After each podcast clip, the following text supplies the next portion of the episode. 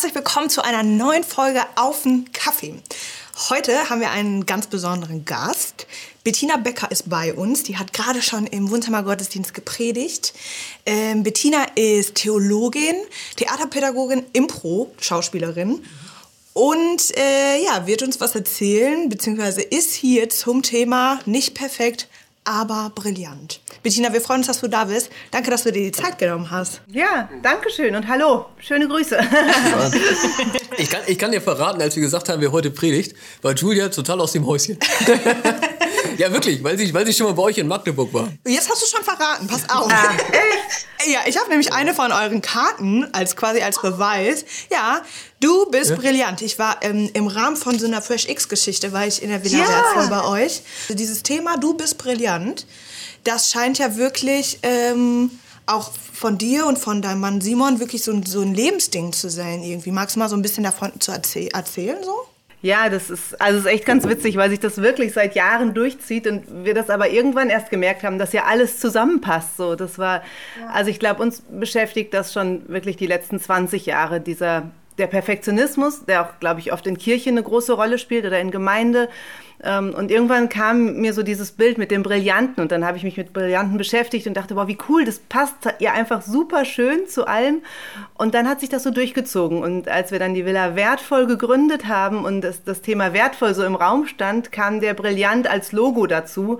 Und so fügte sich dann wirklich alles zusammen. So. Also es war gar nicht so, es klingt jetzt so marketingmäßig von Anfang bis Ende, aber ich glaube, es war einfach das Thema, was uns immer so auf dem Herzen lag und wo wir gemerkt haben, das rührt auch was bei den Leuten an. Also es ist, ähm, es ja. bewegt irgendwie, ja. Wo ich sofort hängen geblieben bin, ist auch bei dem Cut. Du hast gesagt, ein Brillant kriegt durch den Cut eine Schönheit und der Mensch erlebt ja in seinem Leben auch, ja, wie hast du das gesagt, aber er, er erlebt ja auch Verletzungen. Mhm. Und Dinge, wo er zurechtgeschliffen wird und so. Und da habe ich natürlich auch an schmerzhafte Dinge gedacht. Ja, ja. Also hast du das so gemeint, dass das, ich sag mal, positive, negative Erfahrungen sind? Oder? Also ich finde, ganz oft ist dieser Schliff der Cut ja eine negative Erfahrung so. Auch ja. bei dem, wenn der, wenn der ähm, brillant geschliffen wird, dann wird er das meistens durch einen anderen Diamanten, weil nur der hart genug ist. Und ich finde, das, also wir werden ja auch durch andere Menschen so geschliffen, ja. Und ähm, das ist meistens wirklich schmerzhaft, also wenn es um Beziehungsabbrüche geht oder so. Und ich glaube, genau dadurch, das sind so die tiefsten Eingriffe, die es im Leben gibt oder auch durch Tod, ja. Und dann aber zu sagen, das sind genau die Sachen, die dazugehören. Und wenn wir die angehen, wenn wir die uns wirklich angucken und ins Licht bringen, dann kann uns genau das zum Funkeln wieder bringen, so gerade das Schmerzhafte. Und dass es nicht darum geht, das glatt zu machen oder wegzustreichen oder so, sondern wirklich zu sagen, boah, das, das gehört dazu, das ist ganz wichtig. Ja. Ja, das, das bin ich und da, dann, daraus muss ich auch was machen. Ne? Ja. Genau, und der Schmerz gehört dazu. Mhm. Also das ist, ähm, das müssen wir auch nicht wegstreicheln, das müssen wir auch nicht weglächeln oder wegbeten oder weg irgendwie heilig sprechen oder immer einen Sinn dahinter sehen, sondern ich glaube, wir dürfen einfach sagen, das tut weh, da sind Ecken und Kanten und das wird vielleicht, manche Dinge werden vielleicht ein Leben lang wehtun und Narben hinterlassen. Ähm, ja. Und das darf sein. Und das kann aber ein ganz eigenes Funkeln bringen. Mhm. Ja. Ihr habt ja, also du hast auch darüber gesprochen, dass ähm, das Dritte, was einem Diamanten Wert gibt, ist Karat, das Gewicht von einem Diamanten. Und ähm, ehrlich gesagt hat Daniel die Frage gestellt, aber ich stelle sie jetzt. Ich bin gespannt.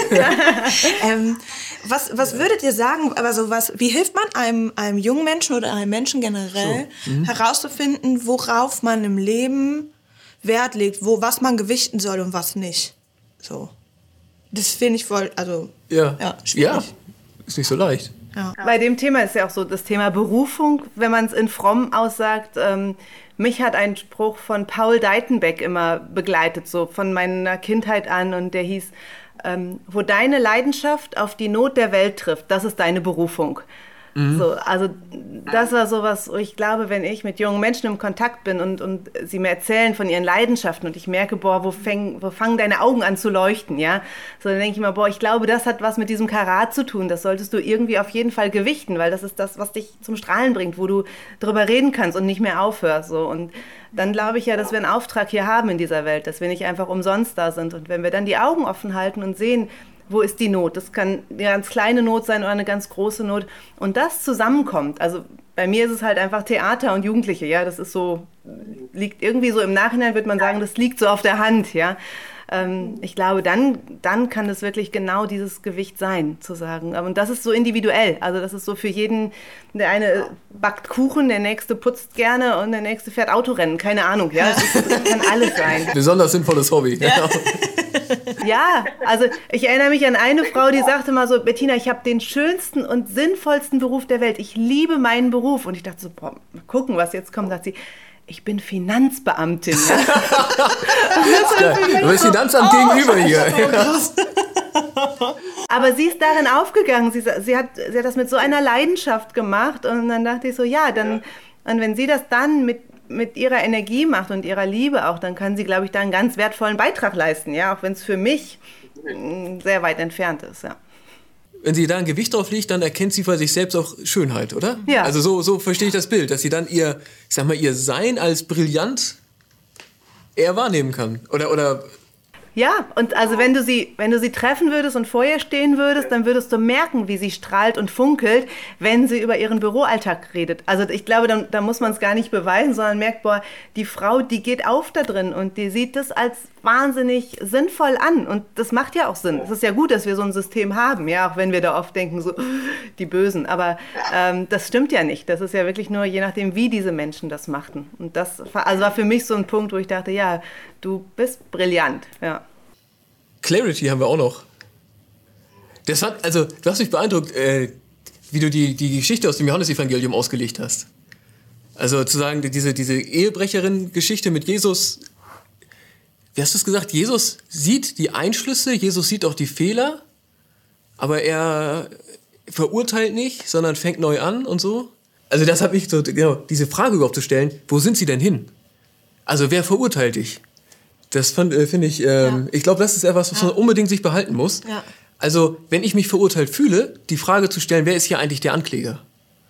Ich meine, in der Geschichte sind das natürlich, das sind die Männer, die jetzt sagen, ja, Ehebruch und jetzt lass uns hier mal und so. Aber ich, ich meine, in unserem Leben ist es, glaube ich, sehr häufig, ist der Ankläger entweder erstmal man selber mhm.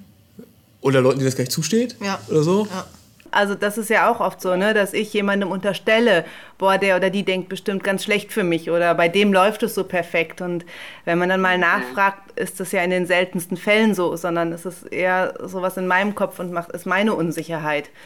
Und dann wirklich ja. zu sagen, und auch in der Geschichte, die, sie sind ja dann weggegangen. Also nachdem Jesus gesagt hat, hier, ihr könnt werfen, so, er hat ja nicht gesagt, geht weg, er hat sie auch nicht weggeschickt, sie hätten ja auch bleiben können. So, also es war ihre eigene Entscheidung zu gehen. Und deswegen finde ich das so spannend, was da passiert, also wie viel da passiert. Ja. ja. Du hast mich mit diesem Satz, ähm, der erste Stein ist nicht der, der tötet, sondern der den anderen die Erlaubnis gibt, auch zu werfen damit hast du mich so krass getroffen. Das hat mir nochmal so wirklich einfach so auch diese, ich glaube, das werde ich mir einfach mitnehmen, so, ne? Also, ähm, als, als Gedächtnisstütze, so einfach auch nicht den ersten Schritt zu machen, um so solche Bahnen zu brechen, so, ne? Und ähm, ich glaube, oft genug ist man das, Hand aufs Herz, so. Das ist manchmal so. Ähm, das ist der Erste, der anfängt zu lästern ja, oder so, macht genau, die Tür oder, auf. Ne, ne? dann doch nochmal über einen ja, blöden Witz lacht oder irgendwie sowas, ne? Und damit dann halt irgendwie einen Weg ebnet, den man eigentlich gar nicht ebnen möchte, so. Und äh, das ist wirklich auch was, wo ich auch so gedacht habe, ja, stimmt irgendwie. Ähm, äh, da kann man nochmal so ein bisschen drauf achten, so möchte ich die Erste sein, der die, die den Stein wirft, so, ne? Mhm. Zu der Geschichte gehört ja auch immer dieses Jesus malt in den Sand. Mhm. Du hast das ja so, so gemacht, du hast da gesessen und so gemalt und so. Und ich glaube, er hat das seit wahrscheinlich seit fast 2000 Jahren sich die Christinnen und Christen fragen, was hat der da gemalt? Glaubst du, er hat irgendwas geschrieben oder ich habe schon so viele. Hast du eine persönliche Meinung? Was denkst du da? Ich glaube, ähm, dass es völlig egal ist. Also ob er da was eingekritzelt hat, ob er hier so ein, ne, äh, wie heißt das, äh, Käsekästchen gespielt hat oder keine Ahnung. Also ich glaube, es ist einfach nicht wichtig. Also deswegen, das denke ich immer so, es, es, wurde so viel ja diskutiert, was hat er dahin gemalt, hat ja. er geschrieben, so was, was ein Text aus, hat er einen Psalm runtergeschrieben, so. Ich denke mir so, wenn es wichtig wäre, wüssten wir es. Aber was wir wissen ist, und deswegen, da habe ich ja auch so Wert drauf gelegt, ist, dass er sich hingekniet hat. Also, wenn ich mir denke, das andere, das weiß keiner, darüber wird spekuliert, aber zu sagen, boah, der kniet sich in den Sand, in den Dreck, ja, das finde ich eigentlich viel wichtiger und viel spannender an dieser Stelle so. Also das alles andere ist Spekulation. Vielleicht hat er einen Vers hingemalt, aber so wie ich, also wie ich die Bibel verstehe und wie Jesus war oder ich ihn verstehe, hat er wahrscheinlich irgendwas völlig anderes hingeschrieben, als jeder Theologe jemals erwarten würde, weil er hat ja immer dafür gesorgt, dass er irgendwie die Leute überrascht hat. So. Aber es scheint nicht so wichtig zu sein, dass wir das wissen müssten. Natürlich, das mich überzeugt das. Das, Entscheidende, das Entscheidende ist, er kniet sich nieder ja. und, und spricht eben kein Urteil. Die ganze Kreuzestheologie könnte sich ja noch daran aufhängen eigentlich ja, an der Szene und so. Genau. Also die Kreuzestheologie gab es in dem Moment noch nicht, ja. Und das finde ich auch immer so spannend. Viele sagen dann so, naja, okay, er konnte das, weil er wusste, er stirbt am Kreuz. So, das, das war aber noch nicht passiert, ja. In dem Moment war er einfach nur Jesus, der niederkniet und der sagt, ich verurteile dich nicht. Und ich glaube, wir neigen dazu, die Geschichte immer noch größer zu machen und noch mehr rein zu interpretieren und den ganzen Römerbrief noch mit reinzupacken, so, weil da natürlich das alles auch so schön passt. Ja, Aber für die Frau ja. war in, ja, für die Frau war in dem Moment ja nur, er kniet nieder, er verurteilt sie nicht und er sagt, geh und sündige nicht mehr. Das, ja. Und damit kann man die Geschichte bei dieser Geschichte belassen und muss sie nicht noch, ja. noch theologisch aufpumpen. Ich finde die so schon so stark, das reicht. Alles andere ist nur, ja, kann man machen, aber ja. muss, man, muss man nicht. Ja. muss man nicht. nee, klar.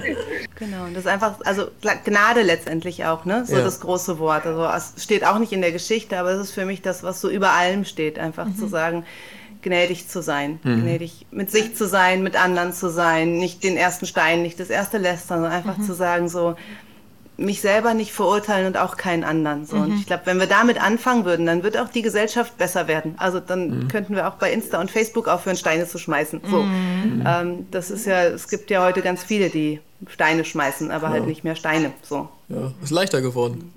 Ja, ja. Also. ja. Bettina, vielen, vielen Dank für, dein, für den, dass du heute bei uns warst. Also vielen Dank, dass du uns zum Gottesdienst die Predigt gehalten hast, dass du dieses Thema mitgebracht hast, mit diesem, ja, mit diesem Bild, das ich äh, ja, gespeichert habe und wieder rausholen werde. ich auch. Also, danke, danke, danke. Für den Kaffee und einen schönen Sonntag dir und deinem Mann noch. Dankeschön, gebe ich weiter. Cool. Ich wünsche dir, dass du in diese Woche gehst mit dieser Predigt und diesem Bild von Christina. Du bist ein, ein Brillant. Gott hat das äh, alles in dir gegeben, äh, alles in, in dich reingegeben und es, es ist gut, wenn du das, wenn du auf die Suche gehst und das entdeckst. Deine Einzigartigkeit, das, was dich ausgemacht hat, dein Schliff, dein Gewicht, das, was Gott dir gegeben hat. Und halt auch diese Klarheit, also diese, diese, diese Reinheit, die du dir nicht verdienst oder so, sondern die, die Gott dir schenkt, die er da sieht, weil er, weil er dafür sorgt, weil er immer wieder neu mit dir anfängt und ja, und uns, und uns einen Wert gibt, den wir uns gar nicht selber geben können und auch nicht selber geben müssen. Das tut er für uns. Also, eine schöne Saugwoche, mach es gut. Ciao. Tschüss.